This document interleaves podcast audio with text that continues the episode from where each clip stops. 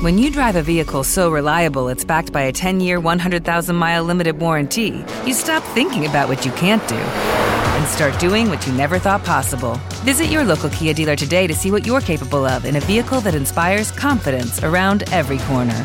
Kia, movement that inspires. Call 800 333 4KIA for details. Always drive safely. Limited inventory available. Warranties include 10 year 100,000 mile powertrain and 5 year 60,000 mile basic. Warranties are limited. See retailer for details. Buenos días, soy Delvis Grisel Ortiz. Les doy la bienvenida a esta edición de Delvis Grisel y compañía. Bueno, en estos días hemos estado rodeados de controversias fuertes, de temas fuertes. Por un lado tenemos el asunto del estatus, que tuvimos esta, este programa interesantísimo debatiendo lo que está ocurriendo con el tema del estatus en Puerto Rico y el proyecto de, de Nidia Velázquez y Alexandra, Alexandria Ocasio Cortés. Y hoy vamos a estar hablando de otro tema que ha sido muy fogoso y que lleva ya un buen rato dando vueltas y haciendo hablar a mucha gente, que es el asunto de las terapias de conversión. Este es un tema que va y viene por años, ocurre aquí en Puerto Rico y en otras partes del mundo, porque el asunto de la sexualidad es un tema que mantiene ocupado al mundo siempre de una manera u otra, porque no hemos llegado a un punto en que podamos entender lo que es nuestra diversidad, lo que son realmente nuestras orientaciones sexuales y obviamente todo eso a lo largo de la historia de la humanidad, de alguna manera en distintas culturas en unas más que en otras, ha estado atravesado por, por ideas religiosas, por ideas culturales, y ahí se han quedado pillados en medio de todas esas discusiones las personas que tienen preferencia sexual por personas de su mismo sexo. Cuando yo pensé qué haría yo con, con este tema en mi programa, que a mí es un tema que me impacta mucho porque yo tengo muchísimos amigos, familiares, gente muy amada pero muy amada de mi vida, que han estado conmigo toda la vida, que les he visto crecer, desarrollarse, amar, desamar, y no hay ninguna diferencia porque la realidad es que usted que se mete en la vida sexual de otras personas, me pregunto si usted estaría dispuesto a que alguien se metiera en la vida sexual suya, sea cual sea la que usted ha escogido o cuál es la que usted vive. Y bueno, ante eso yo dije, ¿cómo yo puedo, cómo yo puedo aportar a este tema porque para que tengamos un poco de entendimiento, para que se salga de la cuestión banal de si se puede, si no se puede, si tenemos que castigar a este o castigar a aquel. Yo dije, pero ven acá, entonces si yo tengo tantas amistades que son gays, que son lesbianas, que son, porque es que HUJK, no me la sé de memoria, discúlpenme. Pero el caso es que yo digo, bueno, pues tengo una persona que tiene la experiencia de una terapia de conversión y que entonces yo pueda hablar con esa persona de cómo le pasó, de cómo lo vivió y que entonces podamos ver de verdad, podamos escuchar de una persona que ha vivido una terapia de conversión para saber realmente cuál es el daño o cuál es la bondad, porque verdad tendríamos que mirar todas todas todas las partes. Así que yo encontré en mi núcleo muy cercano a una de mis amigas más apreciadas, una persona que que es lesbiana, que lo ha sido toda su vida, que ha sido una persona importantísima en mi vida, que ha tenido muchísimo que ver con mi, con mi formación, que le tengo una estima entrañable. Y ella accedió a conversar conmigo hoy en este programa para hablar de cuál fue su experiencia con las terapias de conversión cuando era adolescente. Y se trata de nuestra artista Merian Hopwood. Buenos días, Merian. Gracias por estar aquí. Sé que tengo que reconocer que es un gran esfuerzo de tu parte y te lo agradezco profundamente. Venir a un programa de radio a hablar de una experiencia tan difícil no es, no es cosa fácil. Y yo quiero que ustedes, los que nos escuchan, realmente tengan el entendimiento del esfuerzo tan grande que Merian va a hacer en la mañana de hoy para conversar conmigo sobre su vida, sobre lo que fue íntimo y sobre cómo ella atravesó ese proceso. Así que buenos días, Merian, gracias por estar aquí. Buenos días, Delmi. Estoy bien complacida, pues, de, aunque sé lo duro que es este tema, sobre todo para los que lo hemos atravesado, ¿no? Este, discutir estas cosas abiertamente y ante un público amplio. Poca gente conoce, pues, lo que yo voy a, de lo que yo voy a hablar hoy pero entiendo de que es la única forma que tenemos, y yo te agradezco la invitación, para que la gente pueda aquilatar y comprobar realmente el error que existe en pensar que alguna terapia de conversión va a cambiar a una persona de su orientación sexual. Exacto. eso es lo que vengo yo pues, a tratar y te agradezco este, este espacio por, no por mí, yo tengo mi vida resuelta, sino por toda esa gente que viene subiendo, que se enfrentan a, esta, a este discrimen tan severo que existe aún en este país. En muchos países, pero este es mi país y a mí me duele mucho. Sí. Yo quiero iniciar citando el domingo en el periódico, el pasado domingo en el periódico El Nuevo Día hubo un artículo de Benjamín Torres Gotay, que de paso también hubo una columna maravillosa y Benjamín, te felicito de, de todo corazón porque fue una columna absolutamente conmovedora. Y dicho de paso, Benjamín, en medio de toda esta controversia como periodista que ha dicho lo que, lo que opina sobre el tema, ha sido blanco de, de duras críticas innecesariamente, pero bueno, aquí hay Así que agradezco también la bravura de, Benjamín de mantener el tema arriba y el respaldo que el periódico le ha dado sobre todo. Este artículo se llamó, que está en el periódico del domingo pasado, que dice las terapias de conversión es trato cruel, inhumano y degradante. Y esto lo dijo un experto de la ONU sobre la orientación sexual e identidad de género, que como ustedes saben, en, Puerto Rico pues se pretende hacer una ley para prohibir estas, estas prácticas. Y entonces él, él termina diciendo que toda práctica de conversión es trato cruel, inhumano y degradante y puede dar lugar a la sospecha de la tortura y que eso tiene que investigarse en cada caso.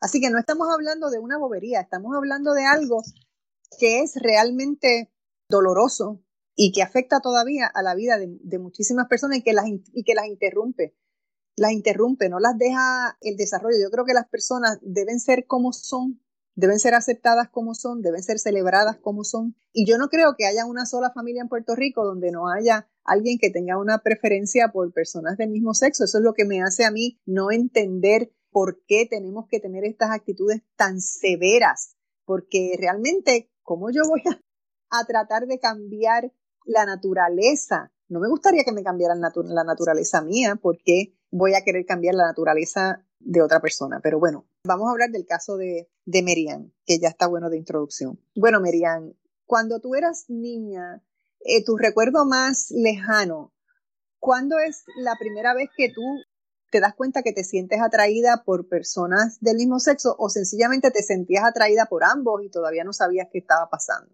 Mira, en mi, en mi desarrollo yo siento que estoy una de las cosas más comunes y el que lo niegue pues está engañándose, ¿no?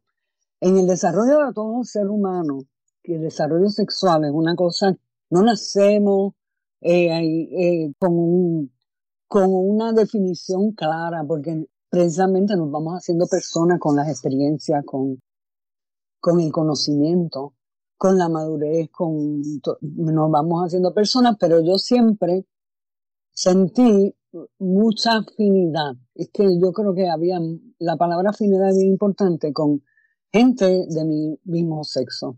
Entonces llegaba a tener amigas que me, que me, que me sentía tan a gusto estar, estando con ellas, que, que era como bien agradable. Igual, de igual manera, pues yo tenía, tuve novio, tuve novio, nunca tuve una relación estable ni que se considerara amorosa o una experimentación real, que no fuera una fantasía.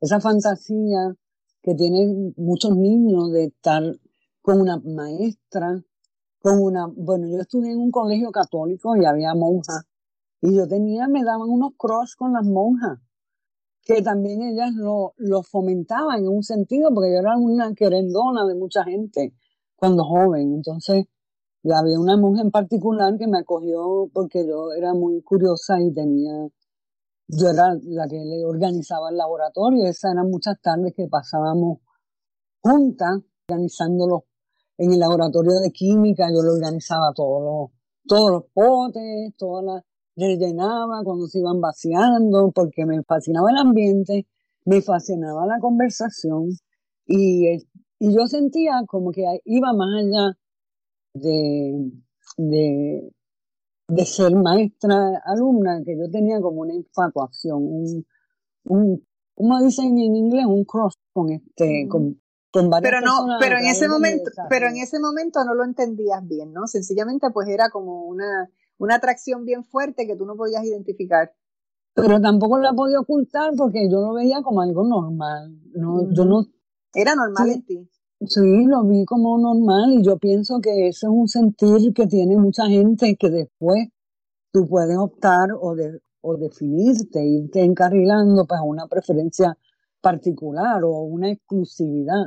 Este, yo no la tuve, yo personalmente tuve novio y era gente que quise y tuve cross con muchachos también. O sea que yo estaba ahí manejando el, la, la búsqueda de, del afecto y de la, de la dinámica entre personas más bien obviamente se daba con varones porque era lo permitido, era lo normal, era lo que estaban haciendo mis amigas. Y lo otro pues se convirtió más, se fue guardando con el tiempo cada vez más como un secreto, porque no era algo que estaba aceptado, no era algo que era permitido, como que yo sentía que había algo que, que se estaba desarrollando en mí que no, que no estaba, que no era igual a las demás amigas mías.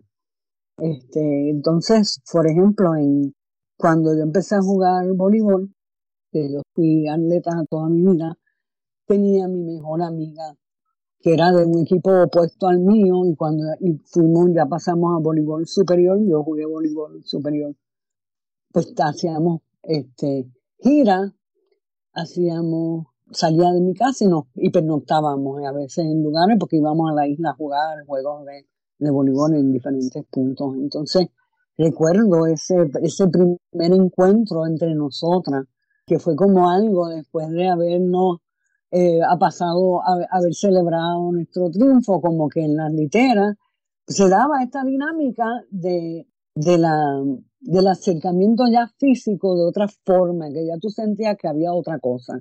Y ahí yo me doy cuenta de que, de que había algo más, que yo quería como que experimentar. No, no se había dado ninguna exploración más íntima y de, la sexualidad porque yo no la tenía clara en aquel momento. Hasta que, bueno, si quieres te sigo relatando hasta que yo me, yo, yo termino tempranamente mi, mi escuela superior, termino en tres años y me entré en la Universidad de Puerto Rico. Y ahí fue que yo como que sentí que realmente me estaba haciendo persona y yo quería indagar más allá. Y encuentro en el centro de estudiantes de la, del recinto de Río Piedras, pues un, un grupo. With the Lucky Land slots, you can get lucky just about anywhere. This is your captain speaking. Uh, we've got clear runway and the weather's fine, but we're just going to circle up here a while and uh, get lucky. No, no, nothing like that. It's just these cash prizes add up quick. So I suggest you sit back, keep your tray table upright, and start getting lucky. Play for free at LuckyLandSlots.com. Are you feeling lucky? No purchase necessary. Void where prohibited by law. 18 plus terms and conditions apply. See website for details. It is Ryan here, and I have a question for you. What do you do when you win? Like, are you a fist pumper? A woohooer, a hand clapper, a high fiver. I kind of like the high five, but if you want to hone in on those winning moves, check out Chumba Casino. At ChumbaCasino.com, choose from hundreds of social casino style games for your chance to redeem serious cash prizes. There are new game releases weekly, plus free daily bonuses. So don't wait. Start having the most fun ever at ChumbaCasino.com. No purchase necessary. BGW. Void were prohibited by law. See terms and conditions. 18 plus. De personas bien joviales, bien alegres, dentro, dentro de las cuales había mucha gente gay. Hombres y mujeres. Y yo me sentía bien atraída por ese grupo y con la gente de ese grupo compartí muchísimo. Y ahí fue como que empecé a ver la homosexualidad o el estar en una relación con una mujer como una posibilidad. Porque yo tenía mi, medida o la referencia mía hasta ahora había sido pues, relaciones con, con chicos y tener noviazgos con, con chicos, pero todos habían concluido en que yo no me sentía como que había llegado la persona de, mi vida. Y entonces en, en, el, en el descubrir que existía una posibilidad más allá de un crush, más allá de tener una relación emocional, física, amorosa con una mujer, me, me parecía importante que yo este, lo explorara como, como una posibilidad porque era donde yo sentía más, más este, felicidad, más, me sentía más a gusto. Merian, tengo que hacer una pausa, pero regresamos en breve. No se vaya nadie.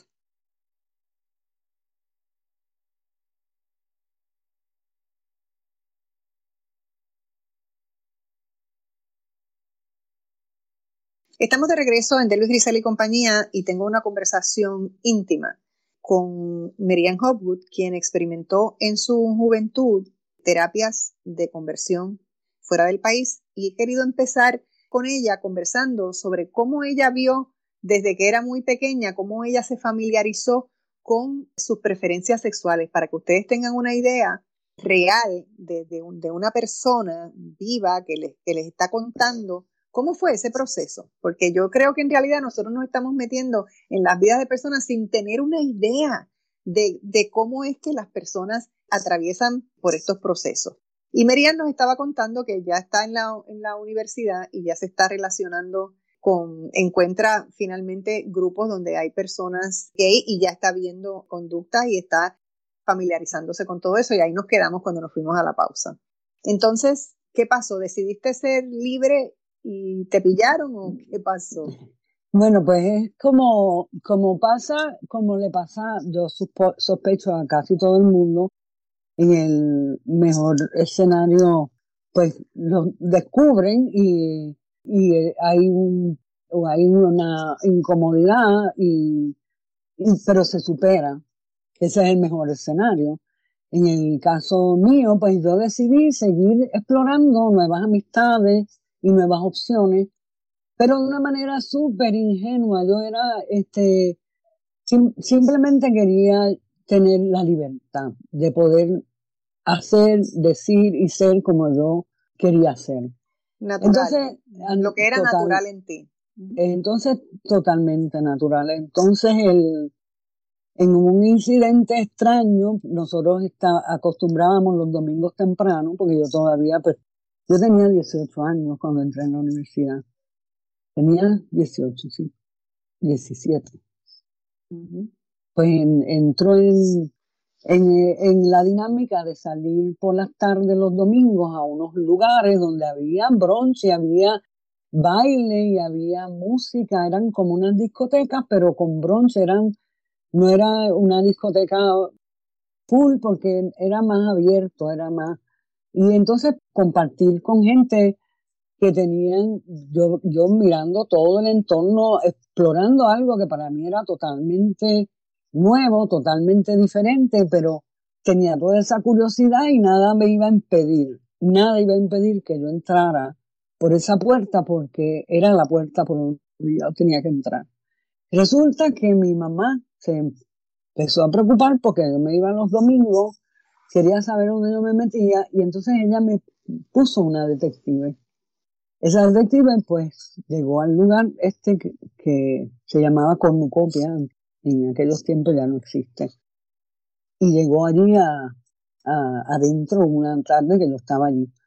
Eh, y entonces se formó una pelea, la, esta mujer que yo no conozco, que se acerca, que yo me preocupo porque yo tampoco este, estaba yo no era una veterana, yo estaba empezando como, como, con toda la ingenuidad, ¿no? Que uno explora estas cosas.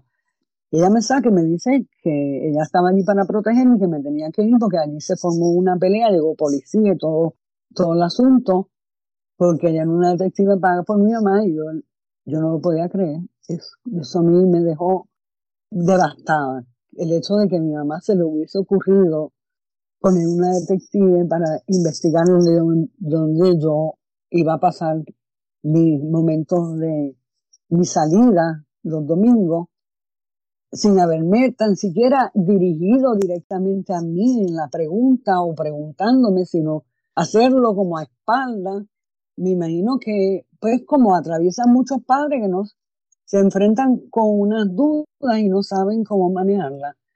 Que por eso es que yo estoy aquí, porque los padres tienen más que aprender todavía que nosotros. Nosotros sabemos es que son los padres los que tienen que entender cómo manejar esto. La indignación fue tan severa que yo en mi barrio, que es un barrio súper conservador, como es casi todo Puerto Rico, este, caminé gritando a todo pulmón por la calle central en Miramar. Sí, me quité los zapatos, me quité todo y me puse a caminar y a gritar a, a toda boca, soy pata y que, soy pata y que salieron los vecinos, salió todo el mundo. Fue el, porque yo quería que mi mamá pasara la misma vergüenza y la misma... entonces entramos en esta confrontación. Aquí estoy yo con todo mi derecho a decidir y hacer, porque ya soy universitaria y tú me estás diciendo que tú no confías en mí lo suficiente para poderme haber preguntado. Me tienes que haber hecho una investigación y yo eso lo vi tan ofensivo, igual que levantar el teléfono y oír, escuchar llamadas, igual que abrir correspondencia, pues son cosas que yo entendía que eran violaciones a mi, a mi, a mi privacidad. Y yo ya era una persona, ya, ya, ya a esa edad uno tiene una personalidad y tiene una dignidad que proteger, porque si no, que para cuando uno lo, lo deja. Entonces, en ese momento mi mamá cae en una crisis severa, emocional, porque ella no podía bregar con ese hecho, ella no quiso bregar y no quería bregar. Y hace lo que hacen quizás muchas familias equivocadamente, manipular, seriamente manipular. Cayó en una cama, enferma, deprimida, a al borde de la muerte. Estaba en mi familia, somos una familia grande, numerosa. Mis hermanos me decían, si mi mamá se muere es por culpa tuya si mi mami le pasa algo, va a ser por tu culpa. Esa culpa cayó toda sobre mí. La culpa de que mi mamá se había deteriorado emocionalmente. Accedí a ir a un psiquiatra para empezar pues, una consulta.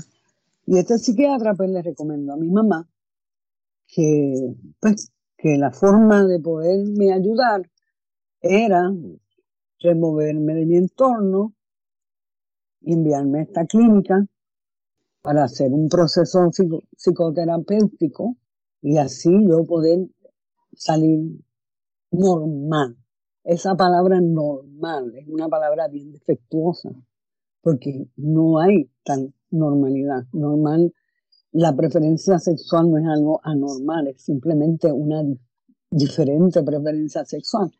Bueno, el asunto es que accedo ahí a explorar con condiciones habladas. Yo voy a ir, yo voy a ver de qué se trata y si me convence, asisto o no, o me quedo o no me quedo. Pero eso lo voy a decidir yo. Hablado todo eso, mi mamá se levantó de la cama como un milagro. Ella salió caminando enseguida, él se le quitó todo. Ahí yo sentí como que había habido un truco. Pero yo seguí porque yo sí me había comprometido a hacer el, viaje. Nos montamos en un avión y nos fuimos para Madrid. Cuando llegamos al aeropuerto, de manera, ya empezó la incomodidad a ser mayor. Llega un vagón donde está mi, mi mamá se monta al frente y a mí me montan en la parte de atrás, donde había como un como un carro, parece una ambulancia, una ambulancia. Y atrás, cerrada, sentada encima, de, en un banquito, encima, al lado de mis maletas y mis cosas. Este, llegamos a la clínica, que es un, fue un viaje largo, porque eso está en las, en las afueras de Madrid, un pueblo llamado de Manzanares. Y llegamos allá. Está toda esta gente que nos llega a saludar. Mi mamá se llevan a mi mamá para enseñar, para hacer algunos trámites, me piden a una documentación, yo no, yo, yo dejo mis cosas para ellos darme una excursión. Y la excursión fue, pues, las facilidades, y aquí se hacen, aquí se hacen manualidades, y aquí hay una cancha de frontón, y tan, tan, tan. Y vamos a reunirnos ahora con el grupo porque llegó la hora de la merienda y entonces yo pregunto por mi mamá y me, me dicen, ya tu mamá se fue. Yo digo, ¿cómo que mi mamá se fue? Si tu mamá se fue, te, te van a quedar aquí con nosotros, vas a estar bien. El, el sentido de abandono, el sentido de, de traición, el sentido de, de pérdida de la confianza, de todas esas cosas cayeron, pero como un chubasco frío sobre mí. Me tuvieron que drogar severamente por mucho tiempo. Las veces que yo estaba fuera de, la, de las drogas, pues yo intenté en dos ocasiones escaparme de la clínica, que era, estaba súper protegida. Estuve, arriesgué mi vida una, cuántas veces para poderlo hacer. Pero yo no iba a llegar a ningún lado porque yo no tenía pasaporte, no tenía dinero. Era un, un esfuerzo como de un animal enjaulado, como una persona que ha sido injustamente enjaulado, este, pues no veía salida. No vi salida, no había forma de salir de. Entonces yo accedí a entrar en un proceso terapéutico porque Dije, la única forma de yo salir de aquí es atravesar toda esta experiencia. Eso me lo dije yo como una niña que de repente se hizo adulta. Y de repente, obviamente, se afirmó más en que la definición de quién yo era era mía, no era de nadie. Nadie me iba a decir cómo yo With the Lucky Land you can get lucky just about anywhere. This is your captain speaking. Uh, we've got clear runway and the weather's fine, but we're just going to circle up here a while and uh, get lucky. No, no, nothing like that. It's just these cash prizes add up quick. So I suggest you sit back, keep your tray table upright, and start getting lucky. Play for free at LuckyLandSlots.com. Are you feeling lucky? No purchase necessary. Void where prohibited by law. 18 plus terms and conditions apply. See website for details. Hola, buenos días, mi pana. Buenos días, bienvenido a Sherwin Williams. ¡Ey! ¿Qué onda, compadre? ¿Qué onda? Ya tengo lista la pintura que ordenaste en el ProPlus app. Con más de 6.000 representantes en nuestras tiendas listos para atenderte en tu idioma y beneficios para contratistas que encontrarás en aliadopro.com. En Sherwin Williams somos el aliado del PRO. Tengo que hacer una pausa, Miriam. Que no pierdas el hilo, por favor. Regresamos en breve.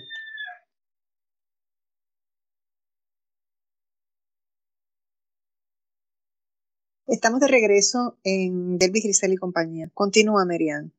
Pues en ese, en ese momento, pues decidí pues entrar en la experiencia de, estar en una clínica de, para gente enferma mental y yo miraba a mi alrededor decía, pero mira que viendo estoy con mucha ternura, porque conocí la enfermedad mental verdadera. Ahí había gente severamente enferma.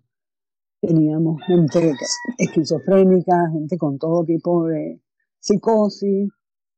Yo experimenté cosas fuertísimas como los suicidios de un par de personas, ver gente colgándose, ver en una Navidad, yo pasé las navidades ahí, fueron una, una experiencia tristísima.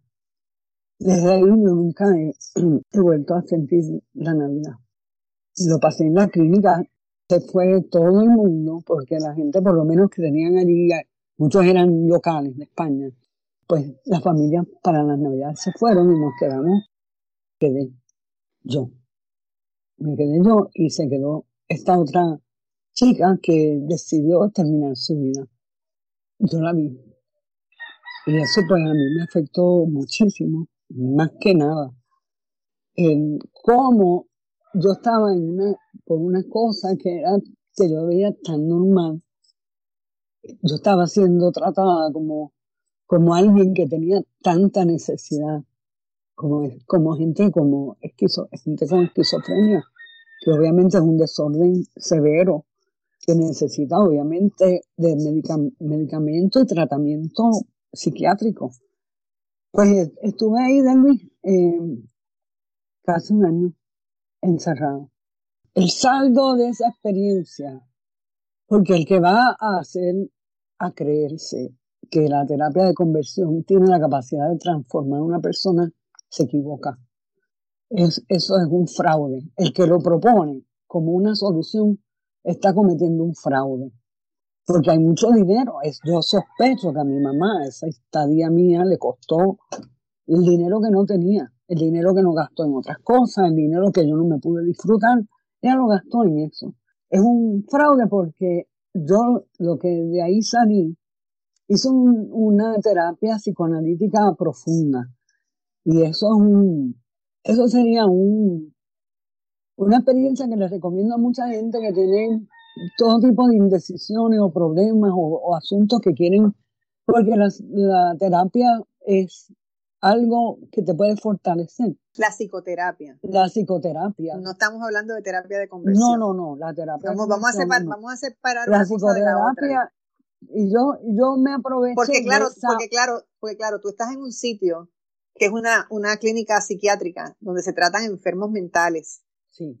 Y te llevaron allí para hacer una, una terapia de conversión. Pero la realidad es que en ese espacio se da psicoterapia porque había muchos pacientes con enfermedades mentales. Y tú no tenías ninguna enfermedad mental. exacto, no. Eh, yo fui asistente en muchos casos de mucha gente, porque había mucha gente bien valiosa, pero estaban, estaban incapacitados por su enfermedad mental. Obviamente la, homosexualidad no lo es.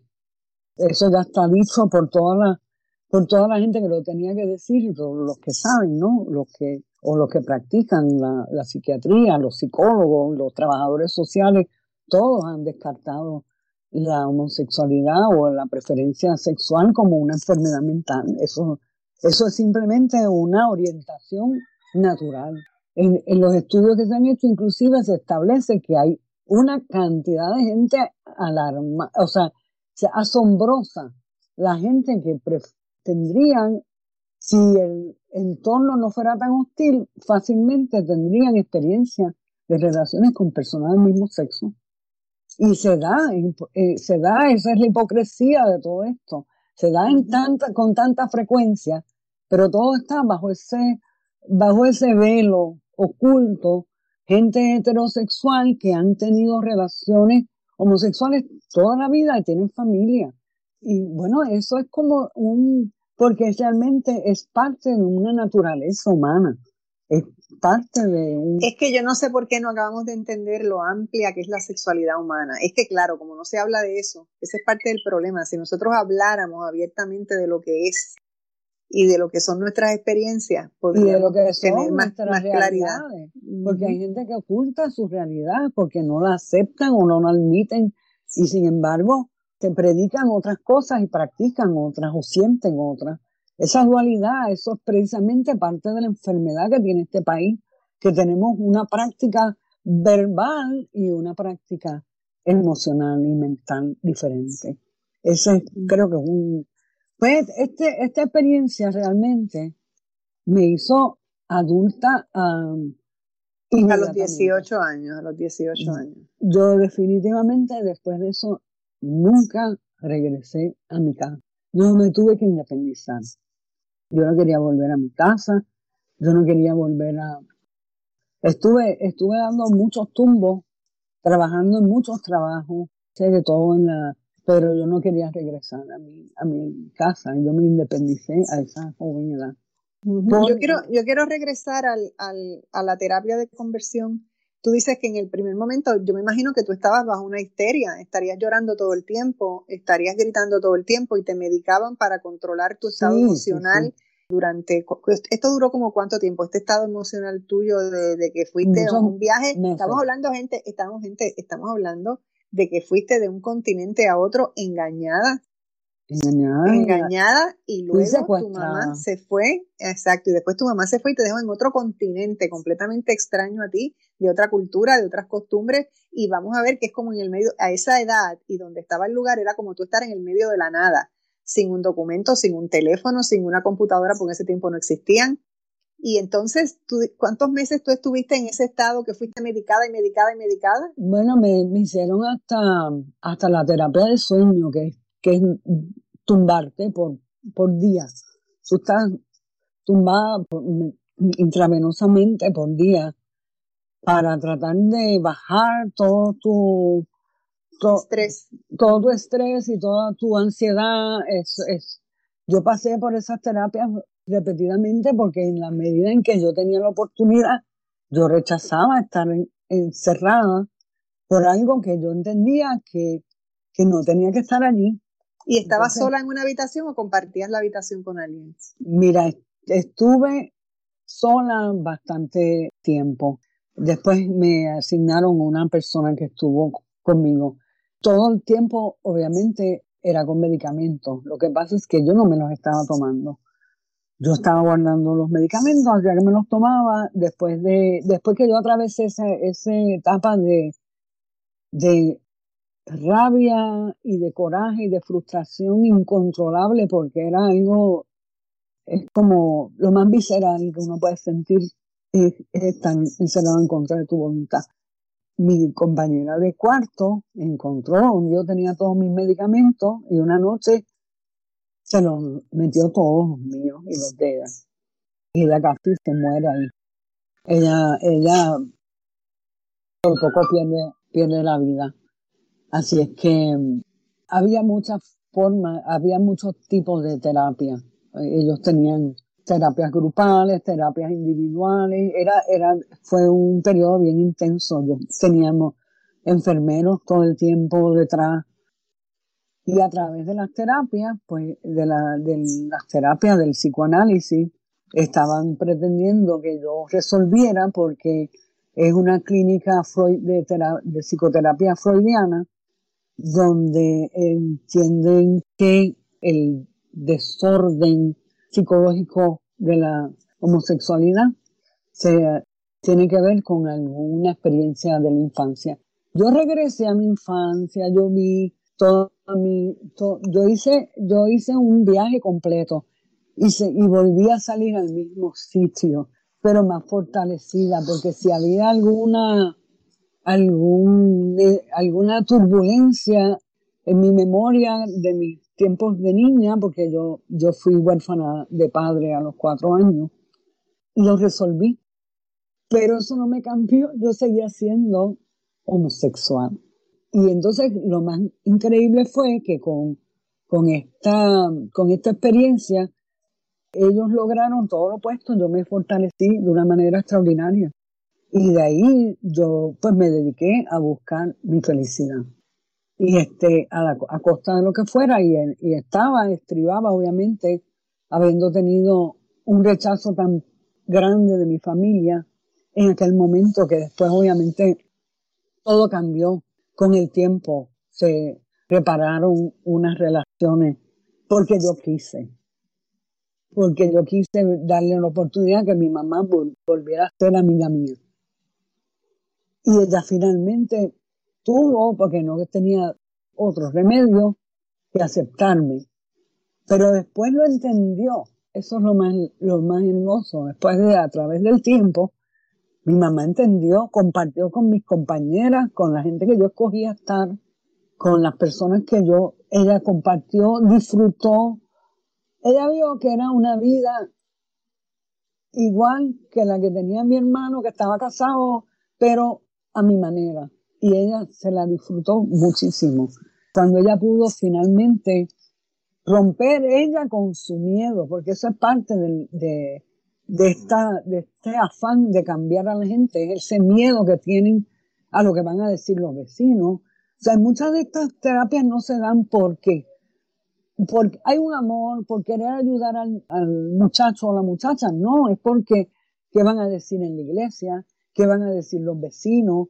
hay mucha, mucha presión este, de afuera que influye en que un padre o un recomiende o, o intente cambiar la preferencia de su, de su hijo o hija por medio de estas terapias.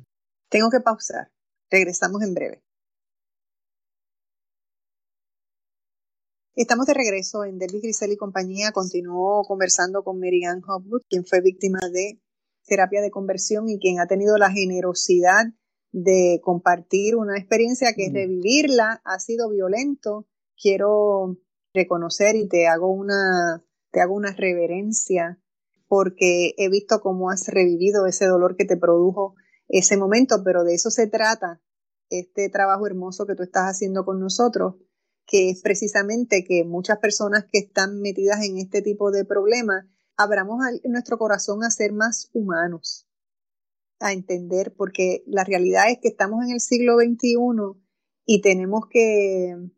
Superar hay muchas cosas ya que se saben, tenemos que superar, sinceramente tenemos que superar todo esto y respetar las vidas de nuestros seres amados, porque tratar de cambiar a las personas con tal severidad y con tal inhumanidad, pues no, es amor, no es humano, no es ni siquiera religioso.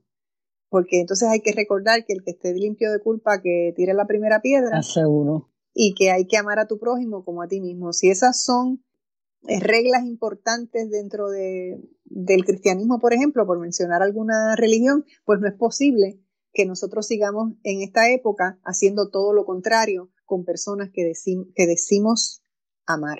Entonces, quiero preguntarte algo. Cuando tú terminas allá y te montas en ese avión y estuviste en aquel tiempo, serían muchas más horas de lo que es ahora mismo llegar de un continente a otro. ¿Cómo te dieron permiso para salir y qué te planteaste? ¿Cómo te fuiste planteando en ese viaje lo que tú ibas a hacer con tu vida? Porque ya allí entonces tú, me imagino que todo ese proceso también te llevó a, afianzarte más en lo que tú eras y a reconocer más algo que, algo que era natural en ti, pero que tú no te lo habías planteado, simplemente era natural. Y cuando hay algo es natural, tú no tienes ni que plantearlo, ni que explicarlo, ni que nada de eso, porque es lo que es natural. El problema es cuando se quiere evitar lo que es natural, entonces es que llevan a las personas a pensar y a trabajar unas, unas ideas que, que trastocan todo lo que es natural. Entonces, en ese momento, ¿cómo es que tú terminas? ¿Cómo es que te dejan salir? ¿Qué es lo que ocurre? ¿Y cómo tú ¿Cómo tú lograste afianzarte en que no, esto no es malo, esta soy yo? Bueno, la, la verdad es que yo, yo, realmente en esta terapia el propósito era que yo de repente pues fuera heterosexual, ¿no? Tuve la sagacidad de, de, de convencer a mis dos terapistas, yo tenía más de dos terapistas, de que yo estaba reconstruida ya lo suficiente como para poder enfrentarme a la y ver que hasta dónde yo había llegado en el tratamiento. Sin yo comprometerme a nada pero ellos se, entonces me dejaron hacer una una terapia ambulatoria lo que llamaron una transición esa transición era seguir asistiendo a las clínicas que ellos tenían en Madrid ya me iba a trasladar a Madrid y ellos pues entonces iban a, iba a poder integrarme a la libre comunidad porque era como una cárcel, yo estaba metida. Y, y ver cuán, cuán, o qué es lo que pasaba ahí. La, pasó lo mismo que había pasado antes. Yo igual tuve, conocí gente joven en España, este, mientras estaba, iba a la clínica cada día, me reportaba. Tuve amigos varones que estaban enamorados de mí, estaba yo como que igual compartía con gente diversa, porque yo nunca excluí a nadie de mi vida, ni porque fuera, yo no discriminé porque la gente fuera heterosexual, para nada. Yo, entonces conseguí una vivienda compartida y entonces empecé otra vez otra relación con otra, otra compañera que era una puertorriqueña que estaba en Madrid. Y yo me, ahí me doy cuenta de que es que en la relación de pareja que me llenaba, que me daba sentido de, de pertenencia, de sentido de eh, que eran significativas, definitivamente eran con mujeres.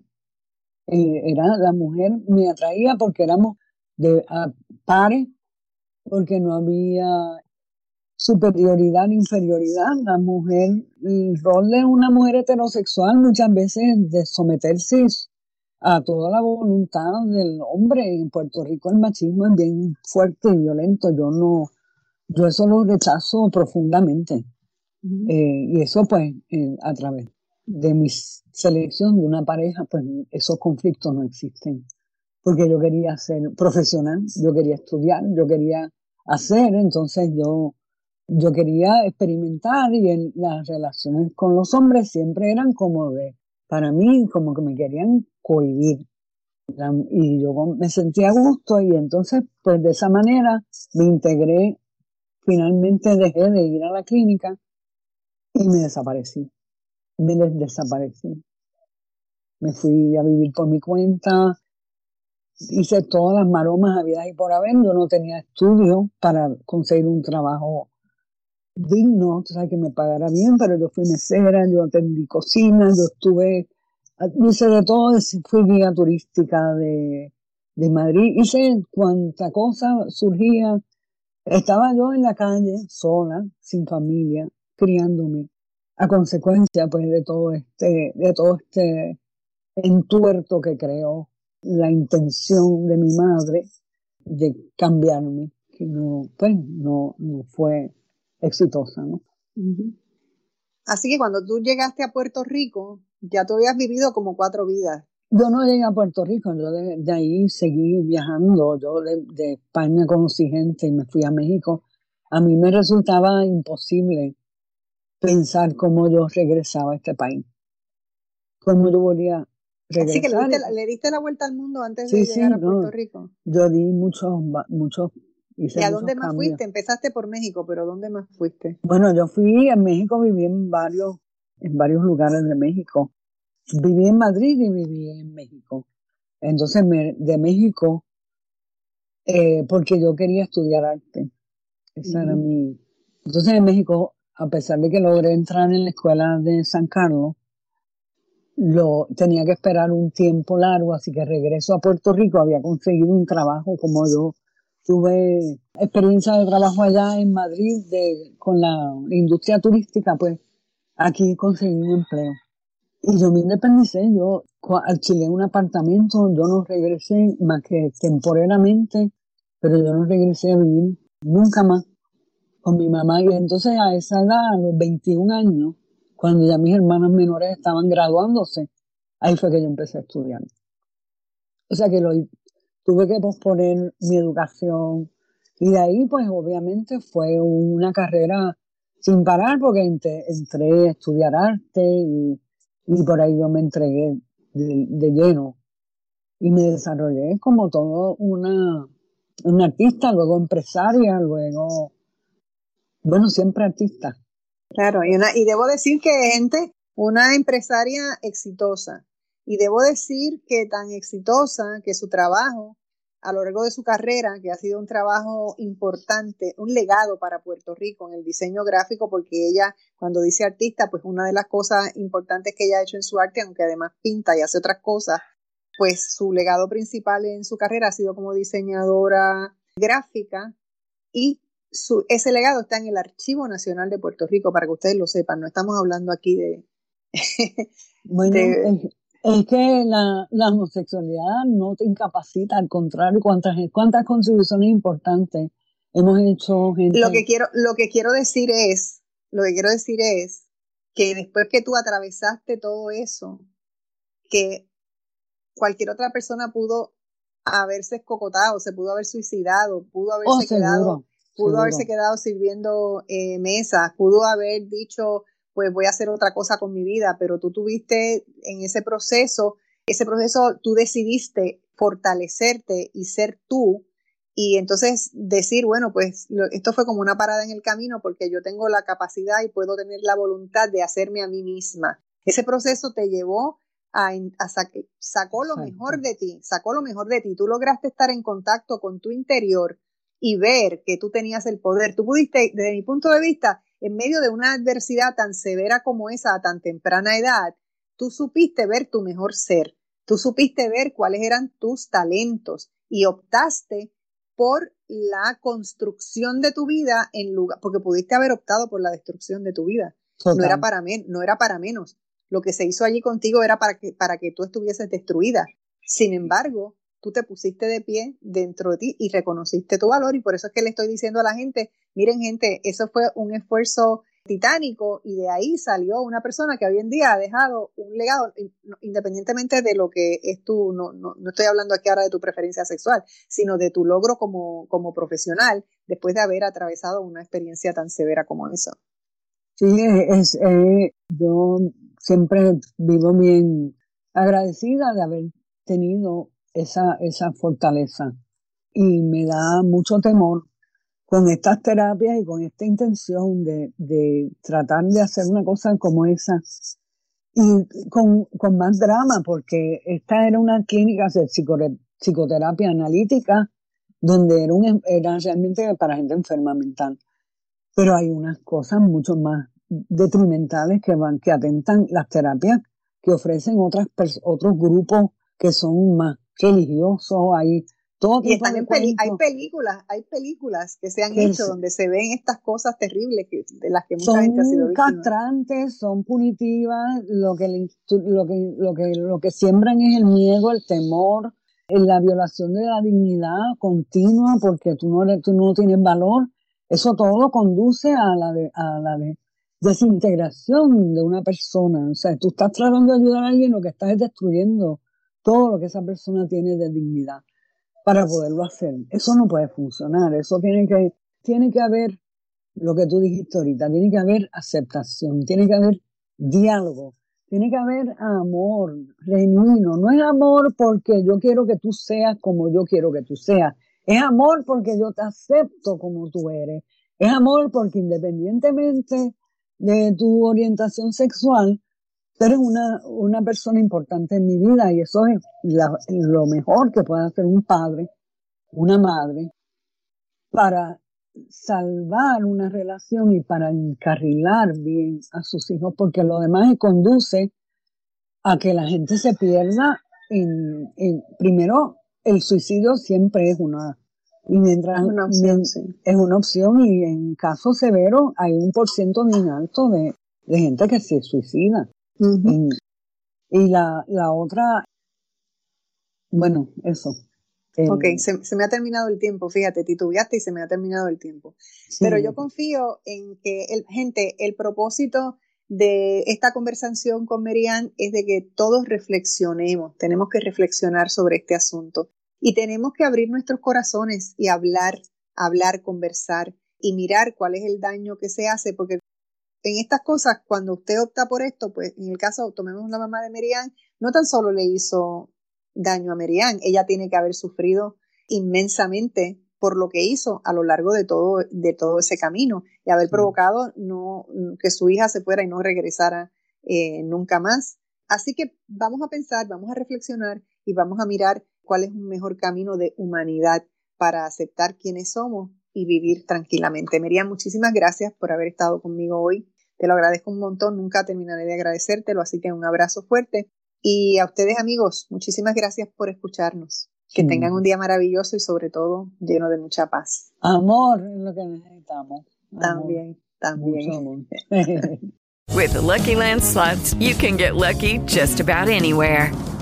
This is your captain speaking. Uh, we've got clear runway and the weather's fine, but we're just going to circle up here a while and uh, get lucky. No, no, nothing like that. It's just these cash prizes add up quick. So I suggest you sit back, keep your tray table upright, and start getting lucky.